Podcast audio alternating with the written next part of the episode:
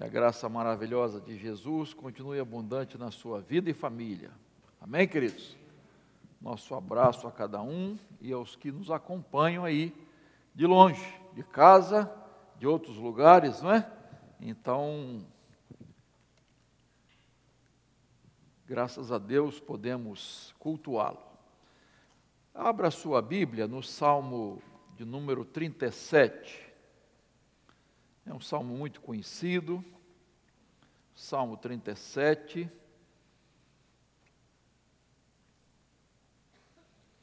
Eu quero meditar com os irmãos sobre alguns princípios para se viver em paz, um coração em paz. Ah, e eu estou chamando de segredo para viver em paz, né? Salmo 37, 1 a 4. Diz assim a palavra do Senhor: Não se irrite por causa dos malfeitores, nem tenha inveja dos que praticam a iniquidade, pois em breve eles secarão como a relva e murcharão como a erva verde. Confie no Senhor e faça o bem. Habite na terra e alimente-se da verdade. Agrade-se do Senhor e ele satisfará os desejos do seu coração. Amém, queridos? Este salmo é, de Davi, escrito por Davi, essa, essa, esse poema, né, Luciano, também é um poema, é uma música, né, ah, sobre sabedoria, saber viver, viver em paz, mesmo enfrentando adversidades, como nós estamos, tá? Então, esse sempre é um desafio para todos nós, é, nessa vida corrida que levamos, né? Nós somos pressionados de todos os lados, né? A, a, a gente para para pensar, nós somos cercados de, de problemas, de perigos, dificuldades, né? provações, a mente, né? Fica cheia. Então, é, é, nós somos é, é pressionados de todos os lados, enfrentamos todo tipo de perigo né? e, e riscos na nossa vida. Né? Então, nós estamos assim, às vezes assoberbados com tantos problemas, e aí a nossa alma se enche de ansiedade, de preocupação com os nossos problemas familiares, né, dos nossos filhos no casamento, problemas financeiros, problemas emocionais, é conta para pagar, é cobrança daqui, dali, é compromisso, enfim, irmãos, a nossa vida é assim. E se nós não tomarmos cuidado, isso tudo vai acabar gerando um mal-estar muito grande e nós não vamos viver dentro do padrão de Deus. Aquilo que Deus quer para nós. Então, esse salmo vai nos falar alguma coisa né, sobre como viver em paz, como estar em paz. Né? Então, deixa a Bíblia aberta aí, nós vamos tirar algumas lições nesse início de salmo aqui, desses primeiros versículos. E a primeira recomendação que o salmista Davi nos faz, é, ele fala assim: não se irrite com os perversos. Não se irrite com os perversos. E o versículo primeiro começa assim: não se irrite por causa dos malfeitores. Em outra tradução, não se indigne não sei como é que está a sua aí, não é? é hã? Aborreça. Outra diferente? Aí. Indigne, irrite, aborreça. Tem outra diferente? Um de cada vez. Então, nós às vezes ficamos indignados, aborrecidos. Como é que é a outra aí? É irritados com tanta gente que faz o mal. Gente corrupta, pessoas mentirosas, traidoras. E nós, nós convivemos com essas pessoas. Nós ouvimos notícias sobre essas pessoas. E às vezes convivemos, até dentro de casa, no trabalho, na escola. Né? É, é, setor de trabalho é, é um perigo, você não, você não sabe em quem confiar, você não pode abrir o seu coração. É muito difícil, queridos. O que, que o salmista, que eu entendo que ele está dizendo aqui, no caso é Davi, né? Eu entendo que ele está dizendo assim: proteja seu coração. Proteja seu coração, guarde o seu coração. Porque nós nos afetamos, é, a gente, nas redes sociais, né?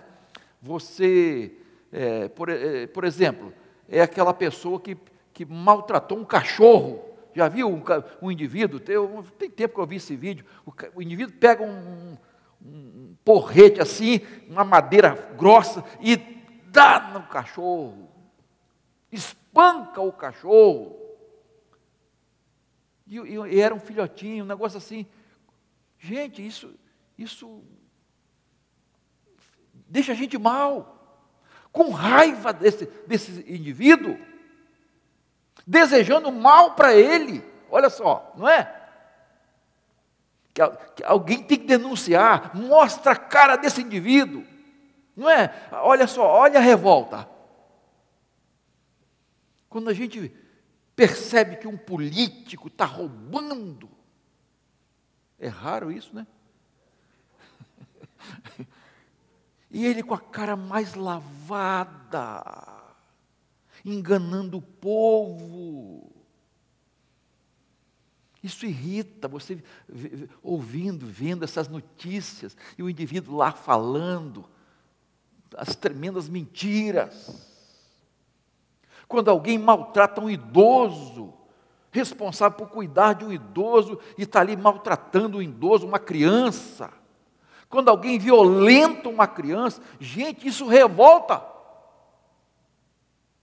Isso revolta. A pedofilia revolta o nosso coração.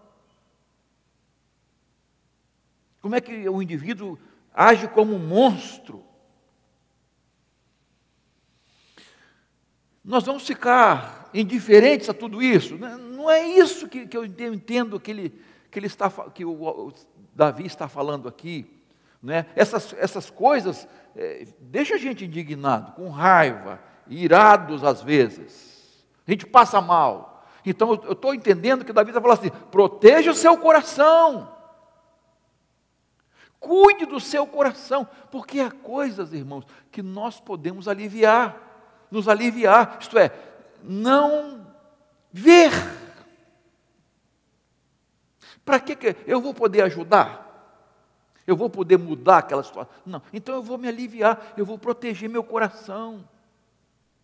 O verso 8 diz assim: é, é, veja aí, mesmo, mesmo salmo, deixe a ira, abandone o furor, não se irrite, certamente isso acabará mal, e acaba mal mesmo.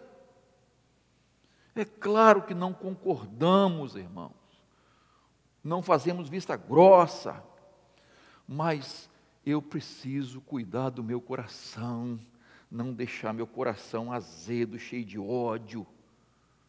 Então há coisas que eu, eu, eu, eu preciso evitar assistir na televisão. Há programas que só falam de desgraça, de tragédias.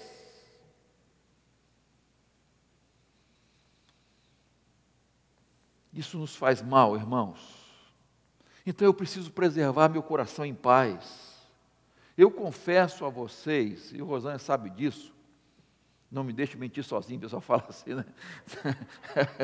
Ela sabe disso, que eu, eu, tem certa, eu não estou assistindo mais, irmãos. certas notícias. Eu não estou assistindo mais. Ela assiste e me fala. Já falei isso aqui, né?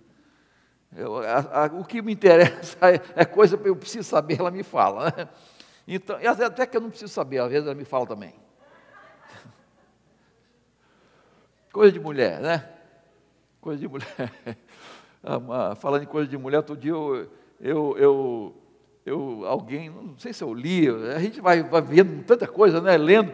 Ah, aí um indivíduo falou assim: a minha esposa é uma mulher histórica. Histórica. É, ela sempre fica lembrando meus erros do passado. Tristeza, né, irmãos? Mas tem marido histórico também, não é? Não tem, irmãos? Não é só esposa, não. Fica sempre, sabe, trazendo à tona. E para com isso, gente. Proteja seu coração. Não é? O que, que traz tristeza para o seu coração? Te deixa mal? Né? Domingo passado, é, Varão né? e outros aí né? tiveram alegria. Flamengo perdeu. Não é? O coração estava amargurado, amargurado, amargurado. Flamengo só ganhando, ganhando. Perdeu uma. Ai, ai, que alegria. Né? Que beleza. Irmão, se o seu time está trazendo amargura para o seu coração, tristeza de alguma forma, pelo amor de Deus, para com isso. Não estou dizendo, aqui não estou zoando, não, é, de, de botafoguense, tadinho de botafoguense. Então, sofredor mesmo. Então, irmãos, proteja seu coração, meu irmão. Proteja seu coração. Estou brincando negócio de time, né? Mas é coisa séria mesmo, né? Agora, está tantas coisas que. Eu, eu numa, numa das meditações, eu falei da, da lei do, do, caminhão do lixo, vocês lembram? Lei do caminhão do lixo. Né? Interessante que o indivíduo estava numa estrada com, com um amigo, de repente alguém deu uma fechada, sabe, que quase matou o carro, enfim, foi um, foi um, assim, um negócio assim impressionante. E aí o motorista, né, ali olhou o barbeiro, né, que causou quase um acidente, levou, matou alguém ou levou para o hospital, ele ainda esbravejou, falou aqueles nomes bonitos que às vezes as pessoas falam, né? Xingou o outro, sabe, um negócio assim impressionante. E aí, sabe o que o motorista fez? Vai em paz. Aí o que estava do lado falou assim: meu amigo, que negócio é esse? O cara errado quase nos mata, nos leva para o hospital, e você ainda sorri para ele e vai em paz. Aí ele, ele, contando, né? Foi aí que eu aprendi a lei do caminhão do lixo. Ele disse: tem pessoas que saem de casa como um caminhão de lixo. Tá, ele quer jogar esse lixo em alguém. Ele quer despejar em alguém vai despejar em, em cima de você? Você vai receber esse lixo todo? Então não deixa, não, meu irmão.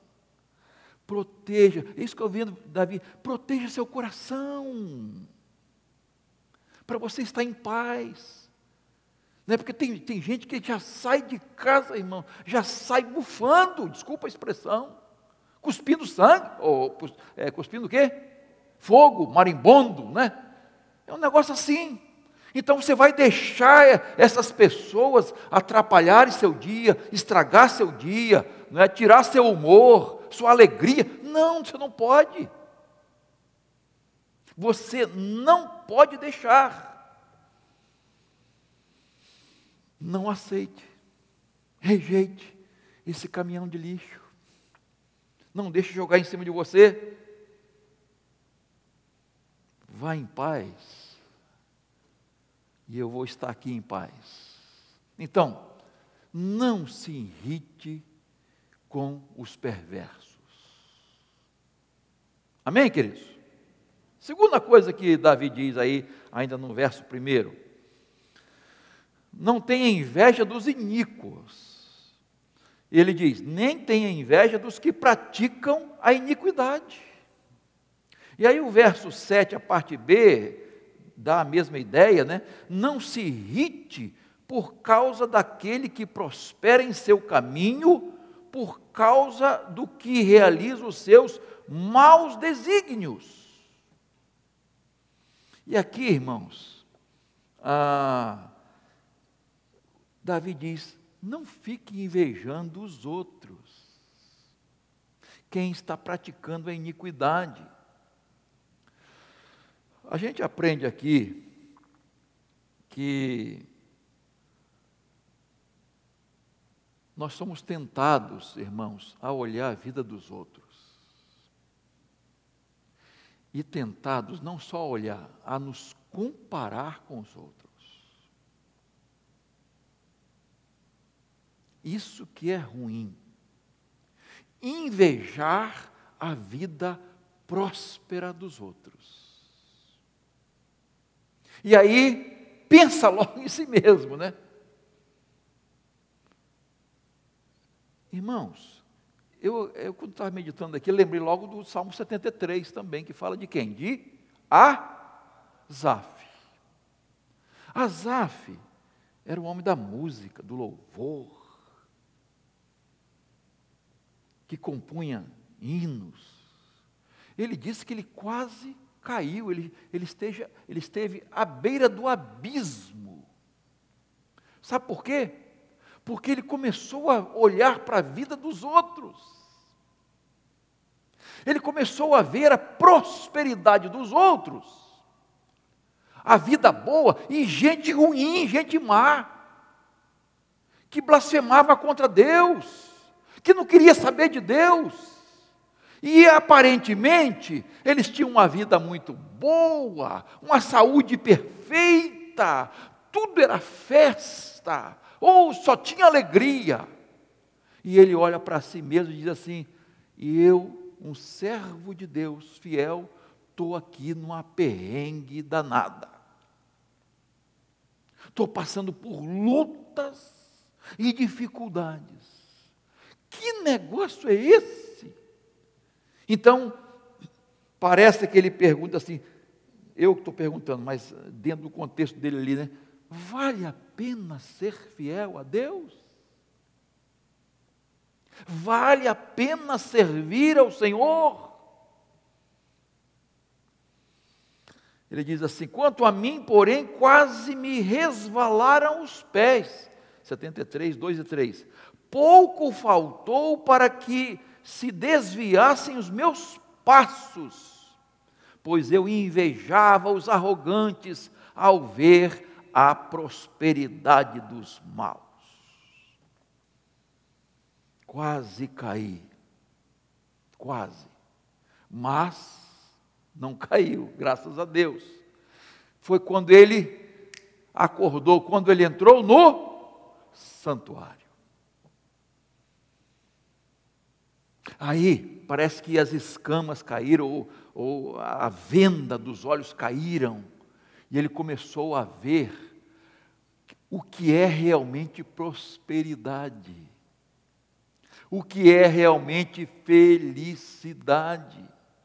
Ele enxergou que a, a vida dessas pessoas, eles não têm uma base sólida, que as riquezas, que tudo que eles constroem é algo muito instável e a qualquer, a qualquer momento pode desabar. Mas ele não. Ele tinha uma vida sobre o Senhor, né, edificada sobre o Senhor. E aí ele vai descrevendo essa experiência dele, né? E aí e, e diz assim: eu vi o fim dele. O fim deles. Isto é, condenação. Por isso ele se levanta, ele se ergue, ele, ele sai da beira do abismo, ele não corre mais perigo de cair, porque ele começa a enxergar a realidade da vida, o real significado da vida. O que é realmente uma vida feliz. Foi parecido com a experiência do filho pródigo, né, que olhou para lá para fora, disse: aqui não está bom, lá fora que está bom, eu não estou feliz, os que estão lá fora que estão felizes, eu, e eu vou dar no meu pé, quero nem saber. E aí, na lama, diz a, a palavra, Lucas 15, caiu em si. E voltou, graças a Deus, que ele não só reconheceu, porque tem gente que para aí, né? É, realmente estou mal, estou aqui, não, ele tomou a decisão, vou voltar. E voltou. Era feliz e não sabia. Irmãos, às vezes nós. Tem gente que age assim, é feliz, mas não percebe. Não percebe que. Não avalia o que é felicidade de verdade. Fica olhando para os outros, achando que felicidade é aquilo lá.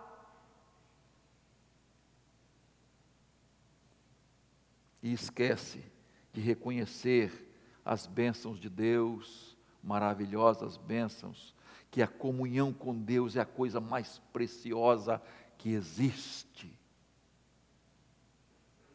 Que os bens materiais são muito instáveis, irmãos, que os nossos olhos às vezes estão só na terra. E por isso sofremos, e por isso entramos em crise ficamos olhando a casa do vizinho, o carro do vizinho, a roupa do vizinho, a mulher do vizinho, o marido do vizinho, a viagem, postou lá, em, aonde? Em, em Londres, Bariloche. Passou férias, não sei aonde, onde, onde, pastor Geraldo? Fala aí. Acapulco? Hã? Maldivas? Poxa, nem sabia que lá era bonito. Dubai, olha só, e eu aqui não saí daqui de Campo Grande, o máximo que eu fui é Nova Iguaçu.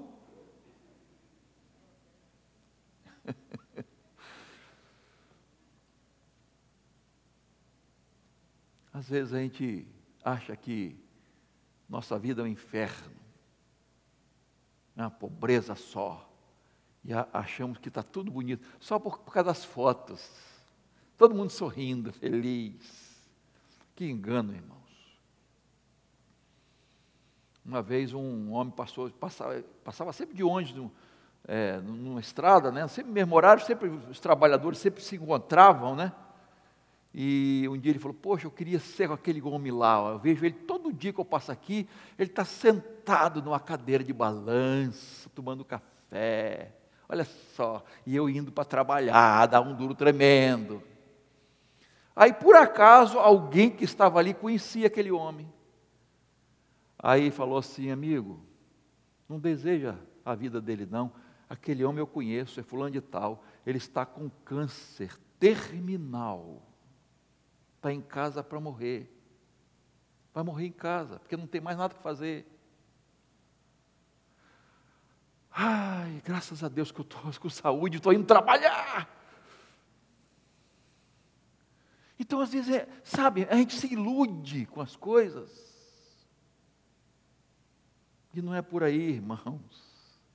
Então, não tem inveja dos iníquos, de ninguém. Não é para ter inveja, irmãos. Às vezes nós passamos, às vezes não, nós passamos, como cristãos verdadeiros, nós passamos por aquilo que precisamos passar. E Deus trata de cada um, de maneira diferente. E às vezes a gente não sabe por que está passando. Né?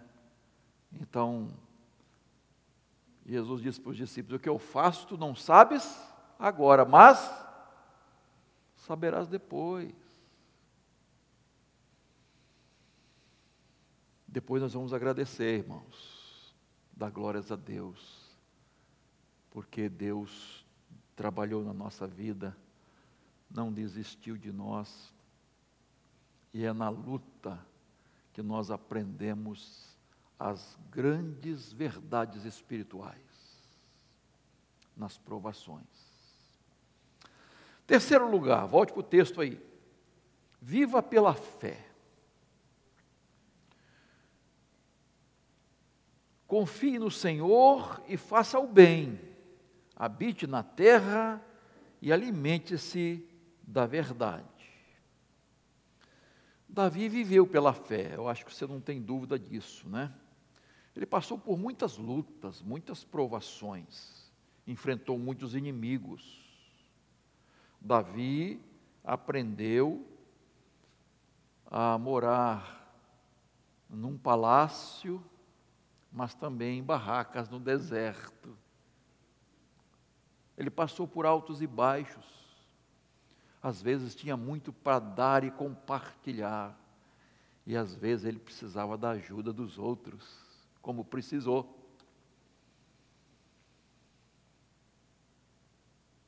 Altos e baixos, mas viveu pela fé, queridos.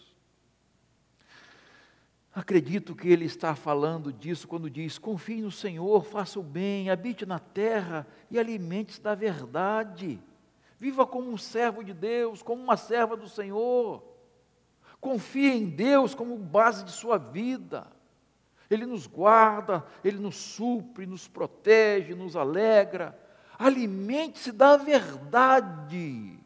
É, é eu gosto dessa expressão aqui de alimentar-se da verdade, né? o que nutre a sua vida, o que você está, sabe, com que você está se alimentando de verdade, é com, a, é com a verdade, quem é a verdade, irmãos? É Jesus, Ele é o pão da vida, é Ele que alimenta a nossa vida, não podemos nos alimentar de ilusões, de prazeres vãos, de vaidades. Jesus disse assim em Mateus 4,4: Nem só de pão viverá o homem, né, o ser humano, mas de toda palavra que procede da boca de Deus. E em João 4,34, ele diz assim: A minha comida consiste em fazer a vontade daquele que me enviou e realizar a sua obra. É interessante a expressão que Jesus usou a minha comida. Isso é, o que eu, o alimento maior para a minha vida não é o pão material, é fazer a vontade de Deus, é, é, é a palavra do Senhor, é o pão espiritual. Não há nada que nos alegre mais, irmãos, nos alimente mais, nos satisfaz mais do que fazer a vontade de Deus e realizar a obra do Senhor, vivendo pela fé, confiando no Senhor. Todo estresse é vencido, toda preocupação é vencida, toda ansiedade é vencida quando nós confiamos em Deus. Nossa vida é assegurada pelo Senhor, pelas mãos poderosas de Deus. O Eugênio Peterson, na Bíblia, a mensagem, na tradução dele, né, que é uma paráfrase, na verdade, ele, esse texto, nesse versículo, ele diz assim: faça um seguro com o eterno faça um seguro com o eterno e pratique o bem. Aproveite bem o que você, o que já é seu. Que a verdade seja o seu alimento. Interessante essa tradução dele. Faça um seguro com o eterno e pratique o bem. Aproveite bem o que já é seu. Ah, que a verdade seja o seu alimento. Nós precisamos aprender isso, queridos. A viver assim é um segredo para uma vida feliz, de paz, de esperança, de alegria. E por último, verso 4, veja aí. Alegre-se no Senhor. Veja o que o texto diz: agrade-se do Senhor e Ele satisfará os desejos do seu coração. Preste bem atenção no que esse versículo está dizendo. Tá? A outra tradução diz: contente-se no Senhor, essa parte primeira aí. Faça do Senhor a sua grande alegria, ou que a sua felicidade esteja no Senhor.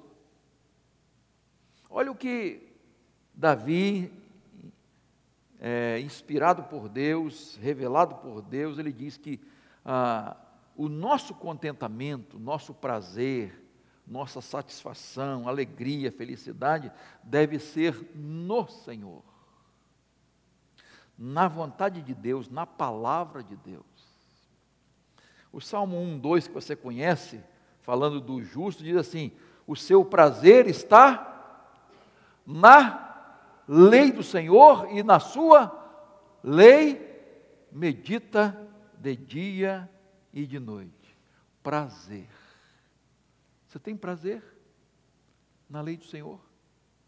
Em meditar na palavra de Deus? Dia e noite. Você tem prazer em obedecer a Deus? Ou será que a obediência a Deus passa a ser um peso? Sabe, algo sacrificial que não te dá prazer. Parece que você está carregando um peso nas costas, não tem alegria. O Salmo 119, com cento e não sei quantos versículos que eu não, agora não, não vi, mas você pode ver aí, 150 e pouco, se eu não me engano, com exceção de dois, que eu não, também não, não anotei, todos eles falam da lei do Senhor, dos estatutos de Deus 175, né? Seis. Todos, com exceção de dois, se eu não me engano. Sabe o que? O salmo é uma declaração de amor à palavra de Deus, irmãos. Olhe os versículos. Dê uma lida no Salmo 119, assim. Primeiro lê de uma tacada só. Ih, pastor, lê o Salmo 119 todo num dia só. É muita coisa, né, irmãos? Na internet ficam três horas, redes sociais, vendo isso, a vida dos outros, foto dos outros, aquele toque-toque, não, não, como é que é? TikTok. O verso 14 diz assim: mais me alegro com o caminho dos teus testemunhos do que com todas as riquezas. Olha só. Verso 35 diz assim: Guia-me pela vereda dos teus mandamentos, pois nela, é, na vereda do Senhor, encontro felicidade. O verso 43 diz assim: Terei prazer nos teus mandamentos, os quais eu amo o 72 diz assim: Para mim vale mais a lei que procede da tua boca do que milhares de peças de ouro ou de prata. E o salmo prossegue, né? Celebrando a palavra de Deus, exaltando a lei do Senhor. E o salmista dizendo: Eu amo essa palavra. Eu me alegro nessa palavra, eu exulto nessa palavra. Irmão, nós amamos a palavra de Deus. Será? Ela é nossa meditação dia e noite. Nossa maior alegria está no Senhor, na vontade de Deus para nós. Será que Ele é nossa maior riqueza de verdade, irmãos? A gente precisa pensar sobre isso, irmãos. Obedecer a palavra de Deus é a maior riqueza do mundo, irmãos.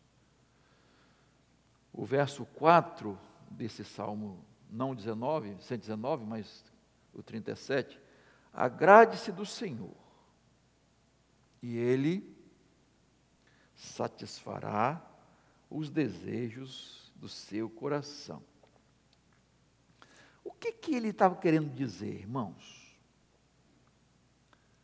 Deus vai satisfazer os desejos do meu coração, é isso?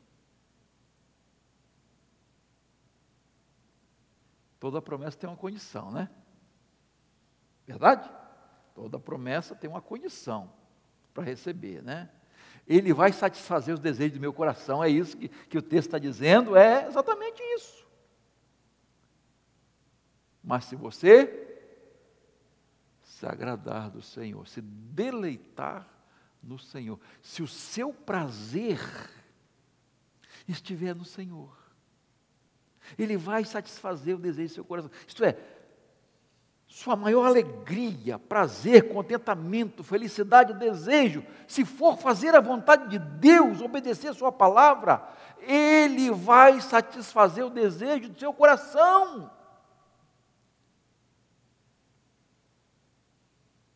A Bíblia diz que nós devemos renunciar à nossa vontade, negar-se a si mesmo, não é isso? Mas como é que Deus vai fazer o desejo do meu coração, os nossos desejos? Sabe por quê, irmãos? Porque se a nossa alegria, nosso prazer, nossa satisfação, a nossa felicidade está em fazer a vontade de Deus, olha só, jamais o meu coração vai desejar algo que seja contra a vontade de Deus, que não esteja em consonância com os desígnios de Deus para a minha vida. Então Ele vai satisfazer sim, porque minha vontade está sim com Ele, ó.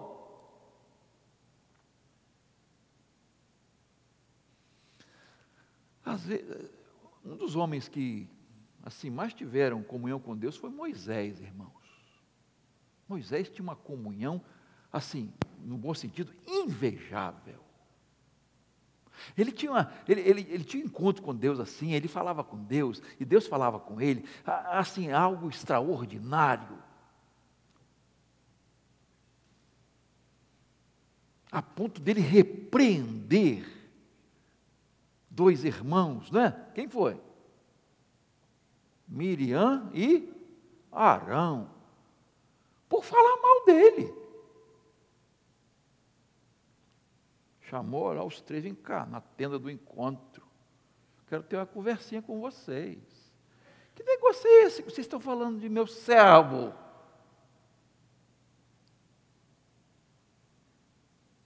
Eu falo com ele face a face, ele é meu amigo.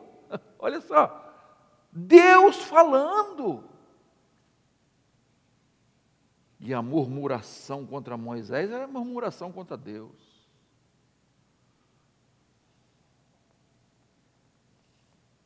Comunhão. Por que, eu estou falando isso? Porque, assim, Moisés obedecia a palavra de Deus.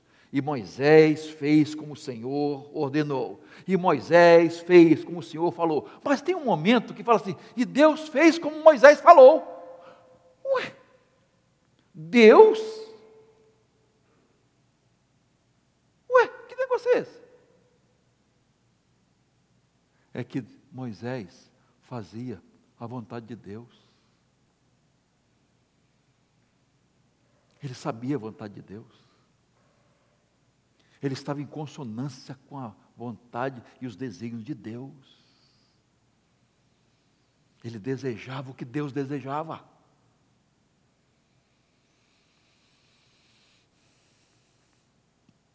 Se você se agradar, se deleitar em mim, se a sua felicidade, se a sua alegria, se, se todo o seu desejo está no Senhor, Ele vai satisfazer o desejo do seu coração. Irmão, não existe nada melhor do que andar com o Senhor, viver perto de Deus. Irmãos, a gente a gente imagina assim, o que, que alegra mais o coração de uma pessoa? Quando é que a pessoa explode de alegria? Imagina aí. Quando ganha na loteria esportiva? Ganhei uma bolada. Quando nasce um filho, um neto, quando sai um emprego tanto almejado, quando a sogra visita sua casa, sei lá o quê. Como é que é essa alegria aí? Pensa numa alegria assim, extasiante. Irmãos, nada se compara a estar com o Senhor. Irmãos, sabe o que é preencher completamente? Sabe o que é estar transbordante, que não cabe mais um pingo? Você, a, a presença de Deus nos deixa assim, irmãos. E não há nada no mundo que, que se compare a estar vivendo com o Senhor, fazer a vontade de Deus, andar conforme o Senhor deseja. E quem está perto de Deus, irmãos, queridos, as outras coisas são outras, são sobras, são coisas. Porque Ele preenche completamente nossa vida. Porque Ele é nosso Criador, nosso Salvador, nosso sustentador. Nossa vida pertence a Ele. As coisas de Deus são mais importantes. O Salmo 119, voltando a ele, o verso 25 diz assim: 119, 25. A minha alma está apegada ao pó. Olha só. Vivifica-me, Senhor, segundo a tua palavra, porque minha alma está apegada ao pó. O que é pó, irmão?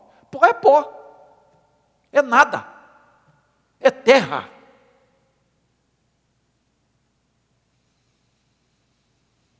E às vezes a nossa alma está apegada ao pó. Senhor, vivifica-me segundo a tua palavra. Senhor, me dê vida.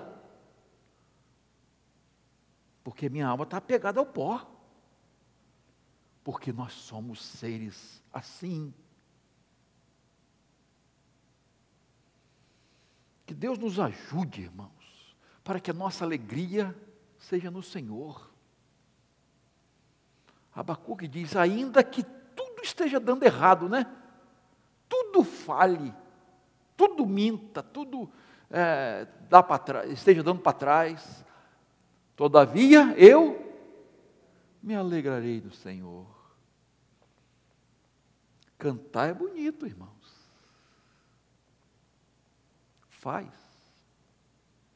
Vamos fazer. Na hora que está tudo dando errado.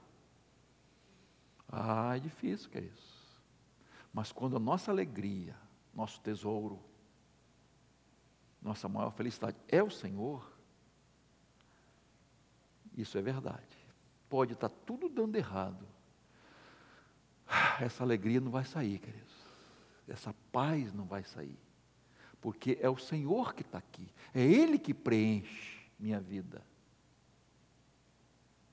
E nada pode nos afastar do amor de Deus. Que o Senhor nos ajude a entender isso e vivenciar isso. Do quarta-feira que vem, eu vou falar a partir do verso 5, que tem outras lições maravilhosas aí para nossa edificação. Por enquanto, o segredo para uma vida em paz é não se irrite com os perversos. Guarda o coração, hein? Cuidado, cuide do seu coração. Segundo, não tenha inveja dos iníquos.